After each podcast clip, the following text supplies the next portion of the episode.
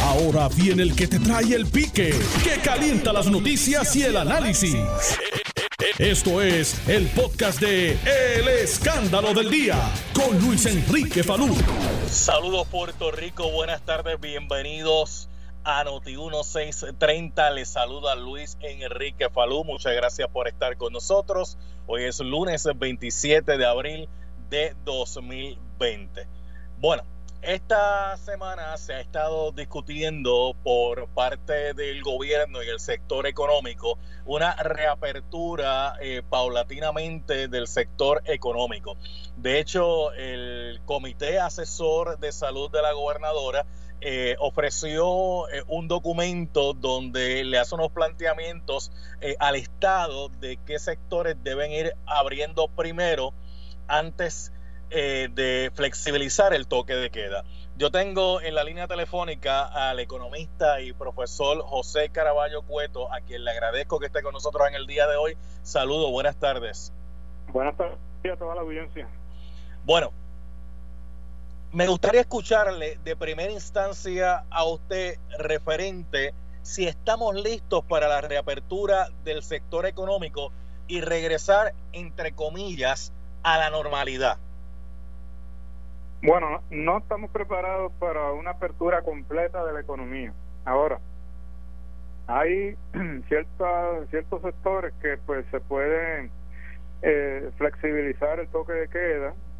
Por ejemplo, si hay una persona que da servicios de aire acondicionado, servicios de plomería, de electricidad, eh, pues eso es un sector de cuenta propista, ¿no? Que son personas que trabajan por su cuenta, pues puede no le debería aplicar el toque de queda porque son personas que están brindando servicios esenciales a, los hogares. Imagínese usted tener una, una, una pluma botando agua por, por, por una semana o dos semanas.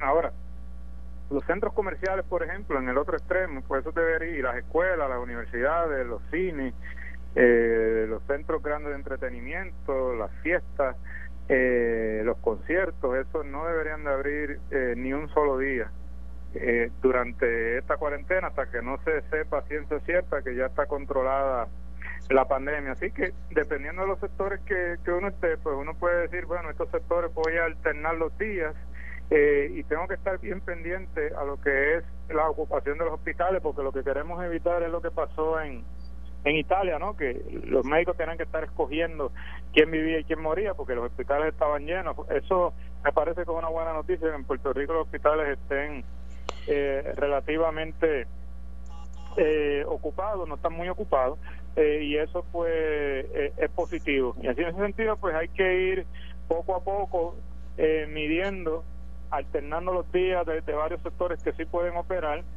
y otros pues dejarlo como están. Por ejemplo, en el caso de los restaurantes pues hay que seguir operando así tipo tipo carry out donde la gente se lleve la comida porque no pueden no pueden estar sentados dentro del mismo lugar eh, varias personas porque el contagio sería sería muy muy fácil.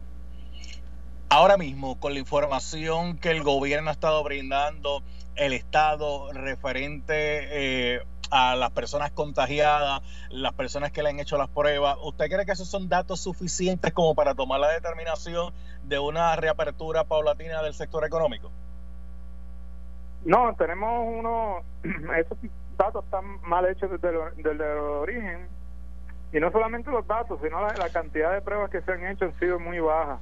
Eh, hay varios científicos que han, a nivel mundial, que ya han dicho, mira, una crisis, una pandemia del COVID-19 se puede controlar en cinco semanas. Nosotros llevamos por la sexta, séptima semana del toque de queda.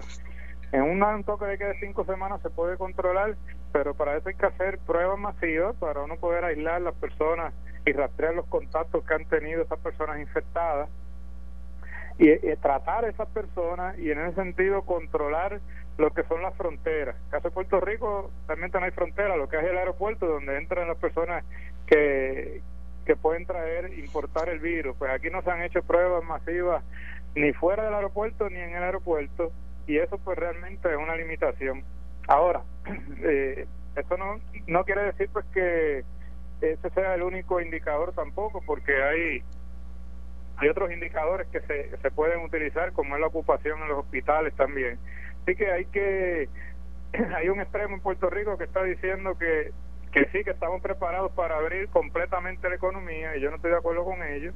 Y hay otro extremo que dice que no, que tenemos que seguir hasta julio eh, con un toque de queda severo y tampoco estoy de acuerdo con eso. Yo creo que hay que buscar los puntos medios aquí, los, el, tono de gris adecuado y a mí me parece que ese tono de gris pues es mirar qué sector sí puede operar, qué sector no puede operar, eh, otro tipo de comercio también que esté operando a través de, de carry out, como puede ser, no sé, una mueblería, una ferretería, una gomería, pues también pueden abrir más días y cerrar otros.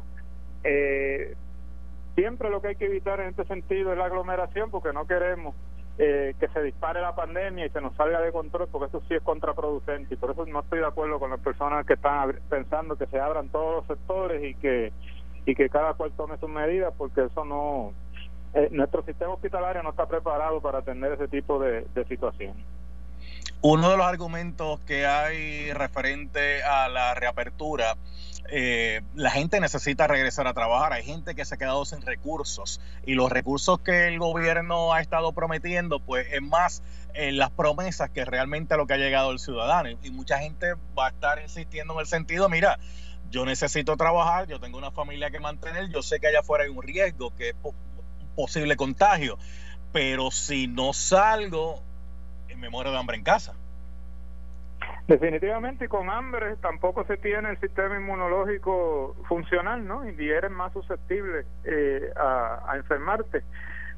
Por eso yo digo que hay que buscar un buen punto medio, porque realmente si el gobierno hubiese sido, tanto el gobierno federal como el estatal, hubiese sido más responsivo, pues eh, las personas no estuvieran tan desesperadas como están en la actualidad. tenemos, y no solamente los comerciantes, muchas personas, como tú señalas, que están desesperadas porque ya llevan, ya han sufrido hambre.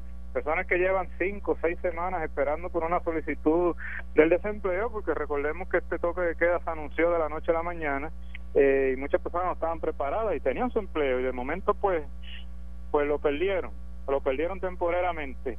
Si esas solicitudes de, de desempleo se hubiesen procesado a tiempo y si el gobierno federal hubiese desembolsado los fondos eh, sobre todo los fondos que iban a aumentar el seguro del desempleo, pues hubiesen, muchas de estas personas no estuviesen tan desesperadas como están. Lo mismo pasa con los negocios. En Puerto Rico hay cerca de 45 mil pequeños y medianos negocios y de esos 45 mil solamente 3 mil, menos de 3 mil recibieron ayuda de eh, el gobierno federal de un préstamo rescate que se, que se aprobó a nivel federal. Pues entonces esos otros 42 mil negocios están en una situación bien vulnerables, están a punto de irse a quiebra muchos de ellos y por eso es que este, vemos esta desesperación porque se abra la economía. Sin embargo, tenemos que seguir exigiendo que el gobierno haga su trabajo, el gobierno local ahora mismo tiene más de 5 mil millones de dólares guardados, eh, ya que ya que esa fue la imposición de la Junta de Control Fiscal, que tenía que guardar ese dinero para pagar la deuda una vez se logra un acuerdo de la deuda, pues ese dinero hay que usarlo para asistir a los pequeños y medianos comerciantes y, asistir a las personas. Eh, también está esta idea de enviarle, que yo le había propuesto justamente el día después que se aprobó el toque de queda, de enviarle un cheque a todos los hogares de 500 dólares en lo que se procesa el, el seguro del desempleo y eso pues no se hizo. Eh, a mí me parece que también a los pequeños y medianos negocios que no pudieron participar del préstamo rescate a nivel federal, pues también hay que usar ese dinero para, para apoyarlo, porque la única solución ante la posible quiebra y ante el hambre no es abrir la economía, también hay otras soluciones y le hemos visto que lo han hecho en otros países.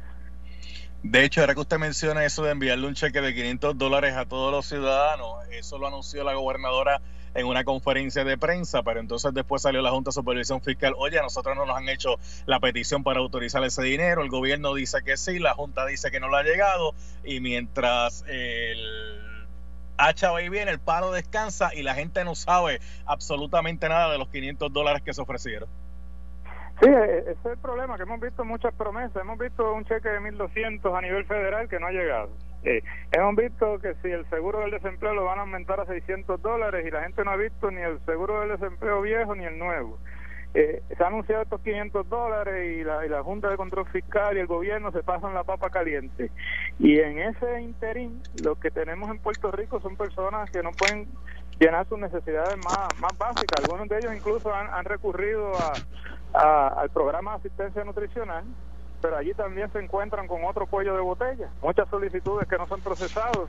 Y realmente la solución a estos problemas es, es, bastante sencilla. Tienes, el gobierno le está pagando a muchos empleados públicos por estar en la casa sin trabajar esos empleados públicos deberían de, en ese sentido llevarlos al Departamento del Trabajo para que le den la mano eh, a, los, a, los, empleados que, por costumbre trabajan en procesando esas solicitudes y también en el caso del Departamento de la Familia para el programa de asistencia nutricional.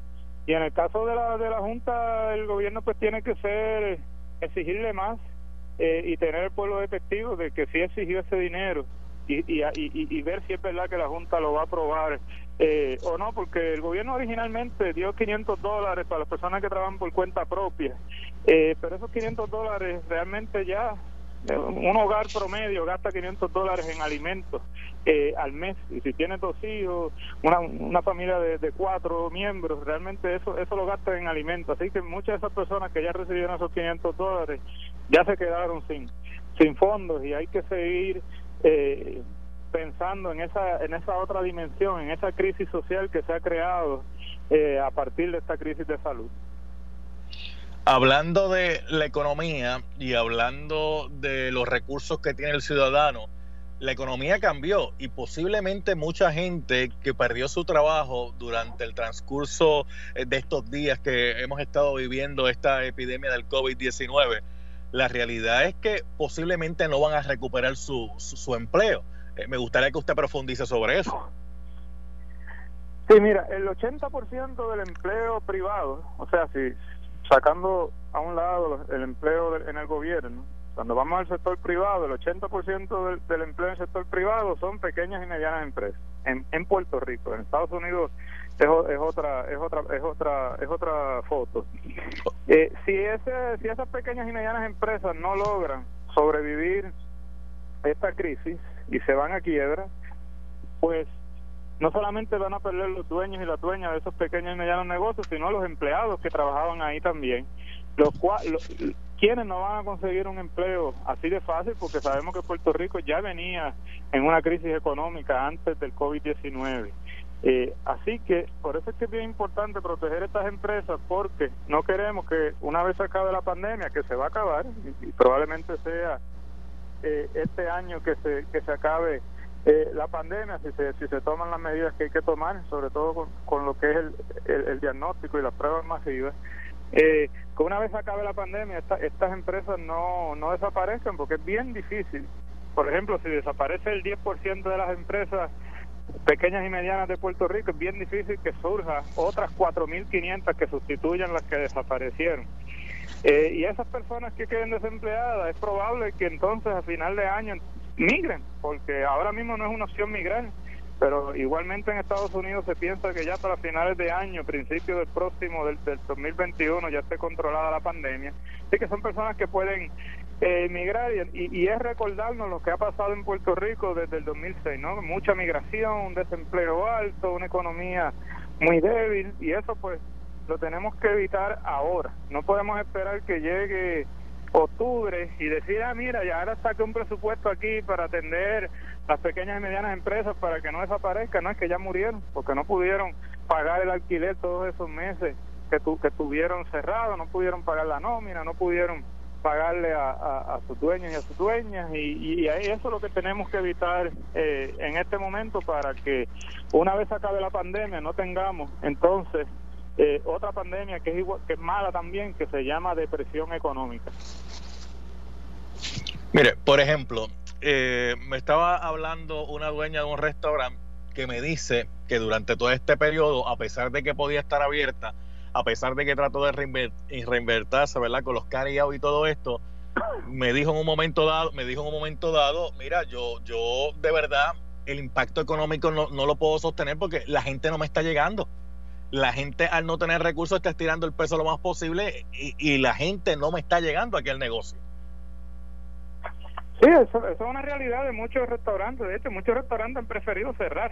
Eh, y, y, y, lo, yo, yo lo, puedo testificar porque yo eh, casi toda la semana eh, almorzaba afuera y ahora veo que casi la mitad, más de la mitad de los restaurantes que iba están cerrados y, las cafeterías eh, también porque no le no la, la, operación de ellos era más costosa de lo que podían vender en esos días.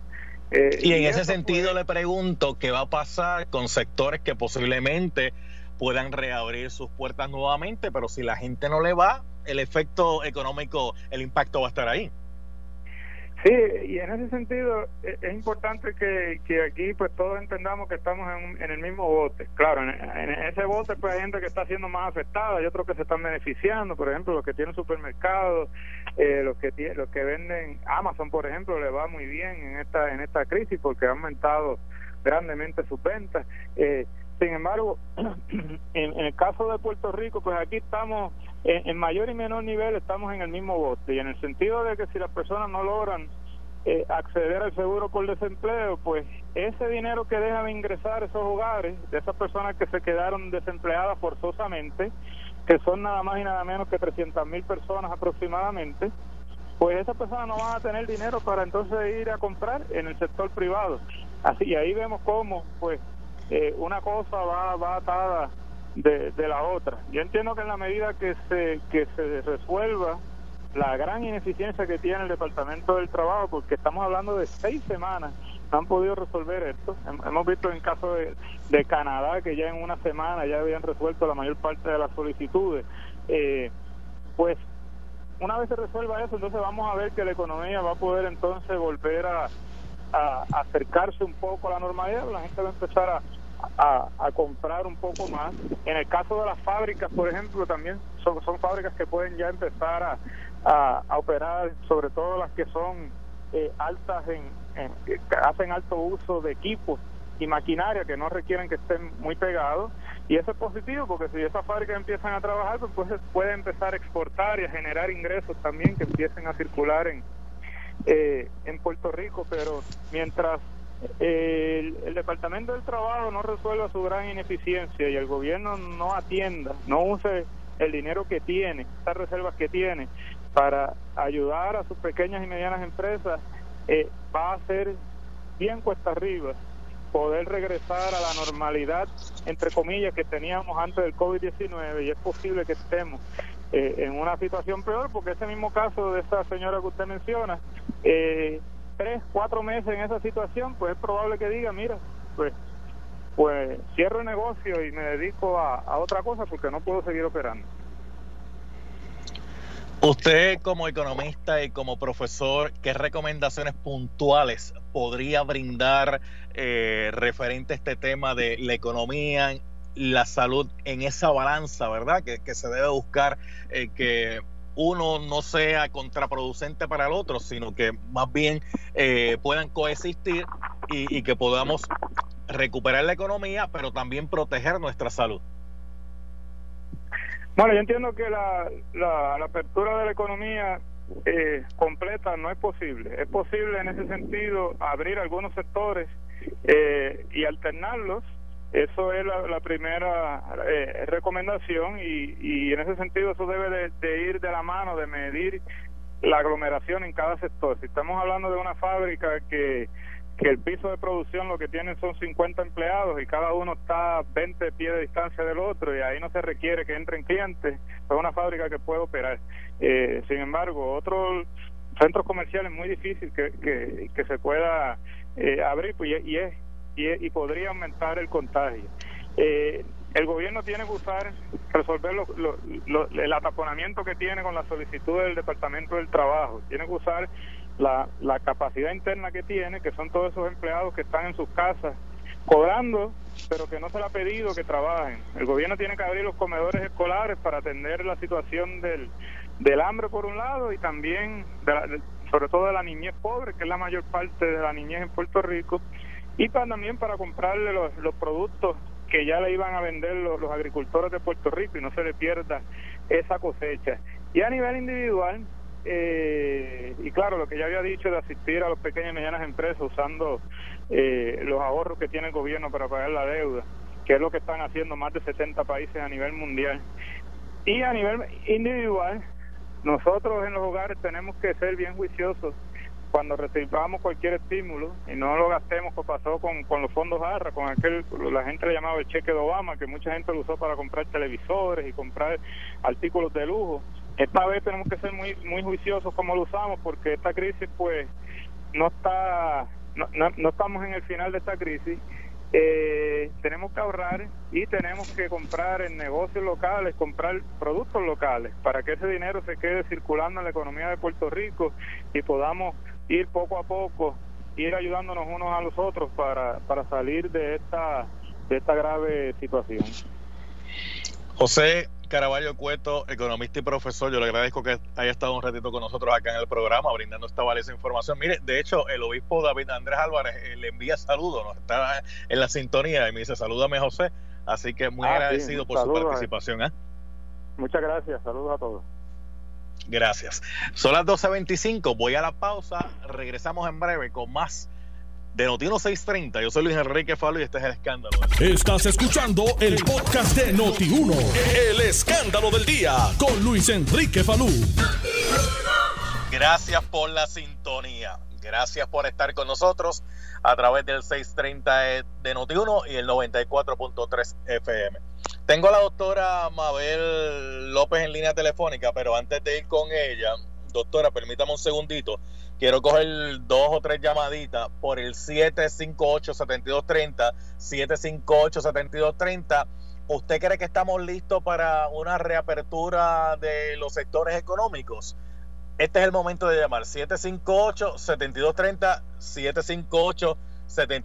Tan pronto escuche dos o tres llamaditas, entonces voy con la doctora Mabel López, la presidenta del Colegio de Profesionales de Trabajadores Sociales, que desde un principio le hemos estado diciendo al gobierno de Puerto Rico y en varias ocasiones donde la hemos tenido a ella, que tienen que tomar en consideración este sector y a estas alturas lamentablemente como que el mensaje no ha llegado y hay que insistir, hay que insistir para ver si de una vez y por todas eh, reconocen la importancia de los trabajadores sociales, que son los que trabajan con los factores sociales y la gestión del trabajo social ante esta emergencia. Pero antes de ir con la doctora, voy con usted ahora, doctora, déjeme cogerle otra llamadita. Eh, Nelson, ¿me puedes ponchar la primera que tengas por ahí? En confianza la puedes tirar al aire. Eh, hola, buenas tardes, 1237, ¿quién me habla? Buenas tardes, habla Francisco de Yauco. Dime, Francisco. No estamos preparados. Si tuviéramos control del aeropuerto, podría ser, pero actualmente no. Ok, gracias Francisco. Contaminadas en la calle. gracias por tu llamada. Yo veo que la gente se sigue enfocando en el aeropuerto y la realidad es que aunque están entrando gente por el aeropuerto y algunos pues han dado positivo, la realidad es que ya el virus está entre nosotros, ya el virus es comunitario, ya pueden cerrar mañana mismo el aeropuerto y triste y lamentablemente el contagio va a continuar porque ya es comunitario. Ya está aquí, triste y lamentablemente, porque no se tomó esa medida con, con, anticipación. Alexi, saludo, buenas tardes. Saludos, salud.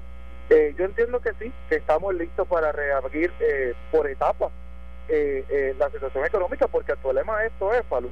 Estamos atendiendo la pandemia, pero está todo cerrado, no hay, no hay, no hay circulación económica. Entonces, vamos a salir en un momento de la pandemia y vamos a empezar un problema económico porque todo el mundo se está quedando sin trabajo, las empresas van a cerrar. ¿Y qué vamos a hacer entonces después cuando no haya nada económico? Yo pienso que...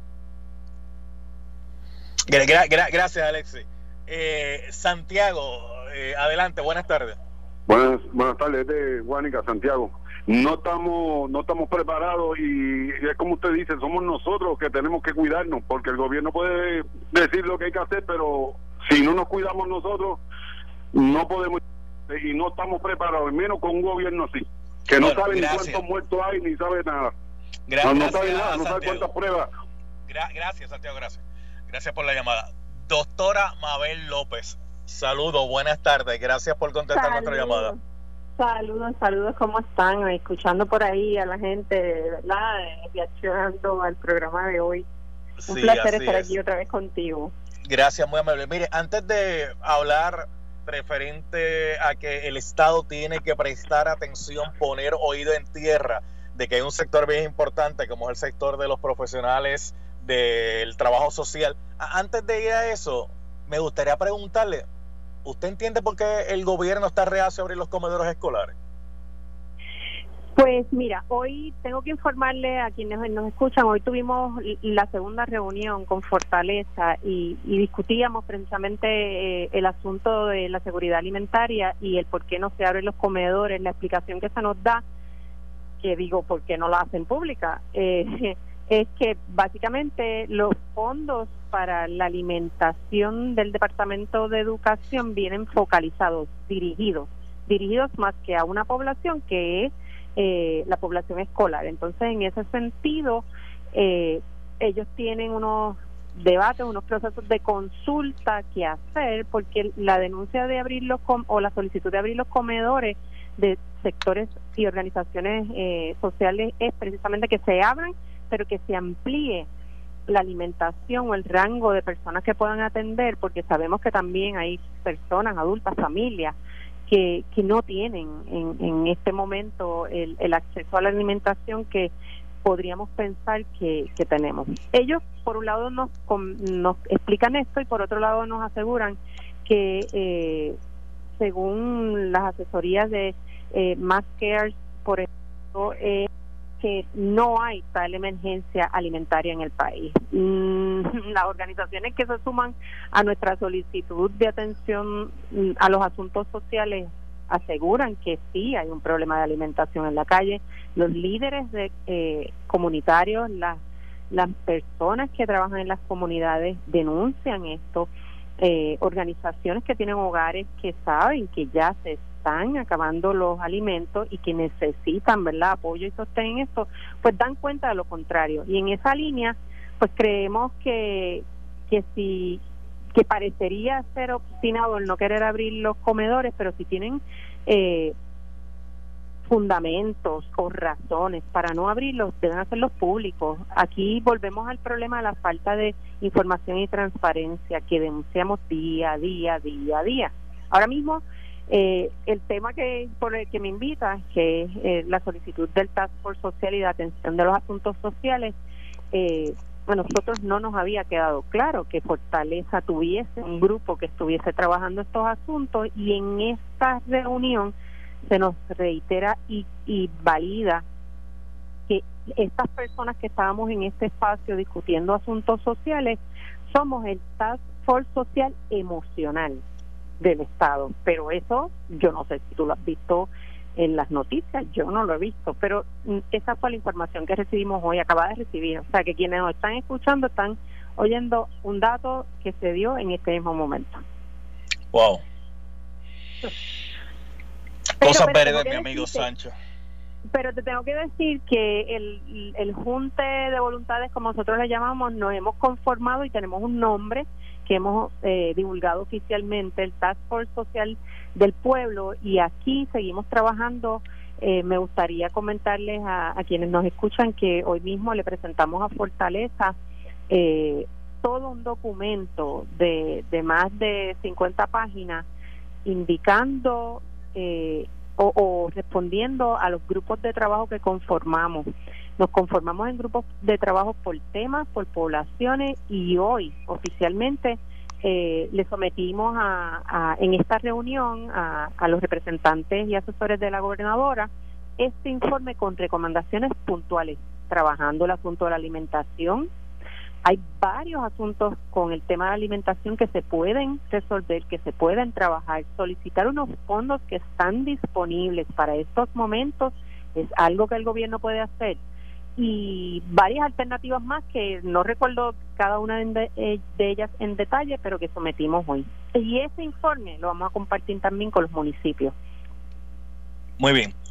Para tomar algunas llamadas eh, con usted en línea, eh, voy a felicitar a Ángel Nieve. De hecho, este programa se lo vamos a dedicar a él en el día de hoy porque está cumpliendo años. Ángel Nieve, para 83 años, se ve muy bien. Este, está comenzando eh, a vivir. Así que, Ángel Nieve, eh, este programa va dedicado para ti en el día de hoy. Mire, doctora Mabel López, me gustaría preguntarle a usted referente a cómo se está bregando ahora mismo con la, con la sociedad, porque nos hemos enfocado, ¿verdad?, en este momento los comedores escolares. Todo el mundo sabe que aquí hay niños que solamente eh, la comida que tenían era o el desayuno o el almuerzo que le daban en el comedor escolar porque en sus casas no hay recursos. Y mucha gente podrá decir, ah, pero lo que pasa es que es los niños que en esas circunstancias posiblemente sus padres cogen la, ayuda nutricional, sí, pero eh, eh, una ayuda nutricional de 4 dólares por día no le da para una familia poder vivir. Esa es la realidad, número uno. Número dos, ancianos solos porque aquí nos hemos concentrado en Égida, nos hemos concentrado en, los ancianos que tienen a sus hijos, pero hay ancianos solos que no tienen a nadie, personas viviendo en total soledad también. Me gustaría escuchar un planteamiento de su parte sobre el particular. Bueno, yo yo contradigo o, o, reputo el argumento de que aquí no hay necesidad alimentaria. Como bien tú dices, la ayuda eh, de asistencia nutricional ¿Quién vive en este país con 200 dólares al mes? La realidad es que la respuesta es que nadie, porque con 4 dólares al día realmente estamos hablando de, de condiciones de pobreza extrema. Cuando hablamos de los adultos mayores que no tienen ninguna asistencia, que les lleve la comida a su casa, que necesitan apoyo y que no lo tienen, estamos hablando de inseguridad alimentaria.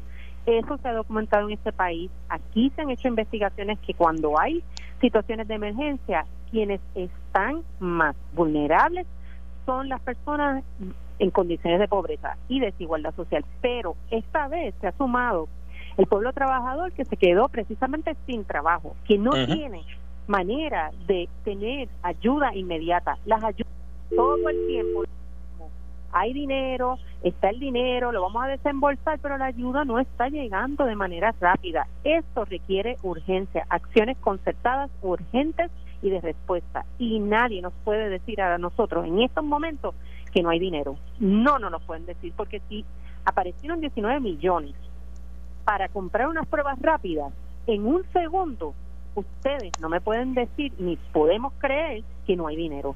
Ahora mismo hay un proyecto de ley para ayudar a, o darle un incentivo a los trabajadores sociales que están en emergencias sociales y al otro personal del Departamento de la Familia y no ha pasado porque ¿cuál es el argumento? No hay dinero, pero sí hay dinero para otras muchas cosas. O sea, yo creo que que ya basta de hablar de de que el dinero está y no aparece, sino necesitamos acciones contundentes y rápidas. Acciones contundentes y rápidas. Así es. Pero tienen que ser acciones concertadas, urgentes y rápidas que resuelvan la necesidad. No acciones concertadas, rápidas para beneficiar a algún amigo de la casa. Claro, claro, eso es importante porque está trayendo el tema de, de, de la corrupción y el desvío de fondos públicos para bolsillos privados. Y eso es un grave problema. Eso lo tenemos que denunciar también. Lo que queremos es que ese dinero Primero que nada, hay una denuncia que, que yo he sido eh, muy consistente en traerlo y, lo he dicho aquí en este programa. Hay que reconocer que los servicios sociales, y esto incluye alimentación, protección, todo, vivienda, educación, todos los asuntos que son de derechos humanos, que se declaren como servicios esenciales es importante. ¿Por qué? Porque la obligación de que estos fondos están y se van a dirigir a ese servicio eso tiene que estar ya definido, porque si no, pasa lo que estás comentando, el dinero se va a bolsillos privados y no es posible. Eso empobrece a este país, empobrece al pueblo trabajador, empobrece. Y mira, esta semana, este viernes celebramos el, el Día Internacional eh, del Trabajador y la Trabajadora y, y yo creo que es importante recalcar que ahora estamos hablando de las poblaciones en extrema pobreza que son vulneradas, pero también estamos hablando de las personas que se han quedado sin empleo y sin ingresos. O sea, esto es un asunto que hay que atenderlo urgentemente, definitivamente. Sin empleo y sin recursos y sin la certeza de que cuando esto se vaya restableciendo, entre comillas, a la normalidad, pueden tener ese empleo disponible. Eso es así. Muchas muchas personas, y de hecho, ayer había un análisis eh, en uno de los programas televisivos de, de los asuntos económicos y, muchas de las cosas que hablan economistas que están en contra de, de, la apertura inmediata sin ningún sin ninguna planificación y programación y sin datos porque eso lo, he oído ahí en tu programa no hay datos para tomar una decisión fundamentada no eh, que hay aquí alternativas y, y vías que pueden ser eh, espacios de repensarnos y de y de poner eh, a marchar la economía tanto familiar como la del país. Y yo creo que que la participación de los sectores implicados que, que es el, el tema que me trae aquí también el asunto social pero toda la gente que tenemos buenas ideas ya no importa que seamos de ningún partido lo que importa es que lo trabajemos por el bienestar social del país definitivamente. 758-7230 es el número telefónico, 758 7230. Estoy hablando con la doctora Mabel López, la presidenta del Colegio de Trabajadores Sociales, que de hecho me gustaría preguntarle, hay ahora mismo trabajadores sociales trabajando tanto en el sector público como en el sector privado. Eh, ¿Cómo se están protegiendo? Eh, ¿Qué protocolos eh, se están siguiendo para también garantizarle la protección a estos profesionales de las, del trabajo social? Pues mira, Qué bueno que me traes esta pregunta. Hemos recibido muchísimo, muchísimas denuncias de compañeras y compañeros trabajadores sociales que están ofreciendo servicios tanto, como bien dices, en sector público como privado, porque las emergencias sociales no se detienen. O sea, pensar que el coronavirus nos detuvo en las casas mm, es, es olvidarnos de que en nuestras casas también ocurren situaciones sociales que hay que atender, violencia de género, violencia en todos los sentidos intrafamiliar. Eh, y estos trabajadores sociales están ofreciendo servicios en distintos espacios y los felicito, los apoyo totalmente, pero nos dimos cuenta y muchos de ellos nos llevaron nos llevaron a la atención de que no tenían información ni protocolos ni equipo para protegerse provistos por sus patronos. Una de las cosas muy importantes que estamos eh, que hicimos rápidamente fue escribirle a, los secretarios en el Estado, escribir y, enviarle a nuestros trabajadores sociales eh, guías de cómo exigirle a sus patronos precisamente protocolos de protección y material para protegerse y que eso fuese divulgado y, y de hecho considerado desde los espacios y las participaciones de ellos. Eh, ha sido consistente el asunto de la falta de protocolos de protección, de hecho, desde el inicio de la pandemia. Así que en ese sentido las condiciones laborales adecuadas para nuestros colegas en estos espacios no se han protegido tal cual y esa ha sido una exigencia que estamos haciendo, pero le pedimos a los colegas que por favor le pidan a sus patronos que definitivamente construyan un protocolo de salud y seguridad.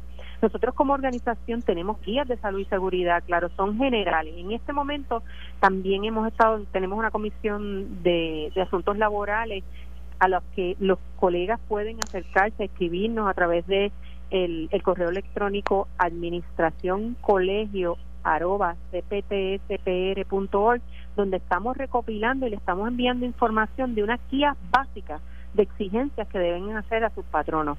Nosotros como organización no somos un sindicato, pero sí tratamos de velar por las, por las mejores condiciones laborales de nuestros colegas trabajadores sociales.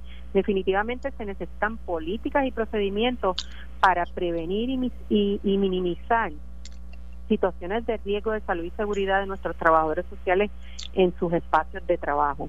Así que en esa línea, esas son nuestras recomendaciones. Torres, saludos, buenas tardes radio, mi admiración para usted. Gracias. Este, pregunta que nadie ha hecho y he escuchado tu programa muchas veces y el de otros más. ¿Qué pasa con el Fondo del Seguro de Estado? Los lesionados, ¿dónde estamos?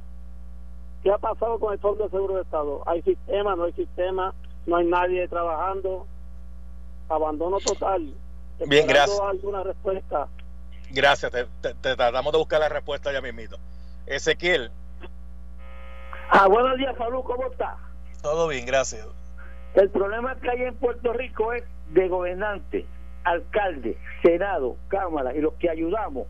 Entre todos juntos hay que hacer eso y pedirle a la gente que lo que están recibiendo, que usen pero que guarden, porque la cosa no está fácil y los negocios, la gente tiene miedo. Yo no me atrevo a pegar a ti, ni tú a mí, y el que todo no corre. Así que hay que tener cuidado, pero entre todos juntos es que podemos subir a Puerto Rico, si no, no. Piden, no dan y chotean el que tiene. Hay que cuidar de eso. gracias por la llamada. Doctora Mabel López, la realidad es que el encierro no puede ser para siempre en algún momento vamos a tener que retomar la normalidad. Lo que pasa es que va a ser una normalidad un tanto diferente a como la conocíamos anteriormente. Sí, sí, definitivamente estamos construyendo nuevas formas de relacionarnos y nuevas formas de cómo protegernos en, en, el día a día. Nosotros estamos de acuerdo con que en algún momento tenemos que salir. Lo importante aquí es que las ruedas no nos las inventamos nosotros aquí en Puerto Rico. Y hay muchas guías en todos los países saliendo y discutiéndose. Y hay dos puntos importantes, ¿verdad? El que hayan pruebas y que se hagan, no, no es que haya nada más, aquí en Puerto Rico hay pruebas, es el acceso a esas pruebas, que la gente tenga acceso a poderse realizar la prueba. Cuando abrimos un negocio o un, o un restaurante, ese patrono debe tener la posibilidad de enviar a cada uno de esos empleados a hacerse su prueba. Hay patronos que tienen la capacidad económica, pero hay patronos que no. Y esto es un derecho que debe ser considerado cuando hablamos del tema de la salud. Y lo otro es el manejo del tracto de las personas, un sistema de seguimiento de las personas, sabemos que no lo tenemos. ¿Cuál es el problema mayor aquí? Tú y yo lo conocemos, no hay información confiable que nos diga esta es la realidad. Con esos dos asuntos y con el tema de la información y la accesibilidad estadística, nada más tenemos que, denunciar que cuidado, ojo cómo se haga esa reapertura de nuestras vidas con toda la prevención, con todas las consideraciones que debemos tener, pero considerando que debe haber acceso a las pruebas. ¿Cómo tenemos datos claros de esto si no, si no hay pruebas? Bueno, doctora Mabel López, la presidenta del Colegio de Trabajadores Sociales, gracias por haber estado con nosotros en el programa. Un abrazo, cuídense familias, cuídense, exijamos respuestas del Estado, el gobierno tiene la responsabilidad de atendernos y yo sé que hay un problema de información, pero sigamos exigiendo lo mismo. Gracias. Bien, por ahí viene Eddie López de frente, lo próximo Noti 1630. Esto fue el podcast de Noti 1630, el escándalo del día con Luis Enrique Falú. Dale play a tu podcast favorito a través de Apple Podcasts, Spotify, Google Podcasts, Stitcher y notiuno.com.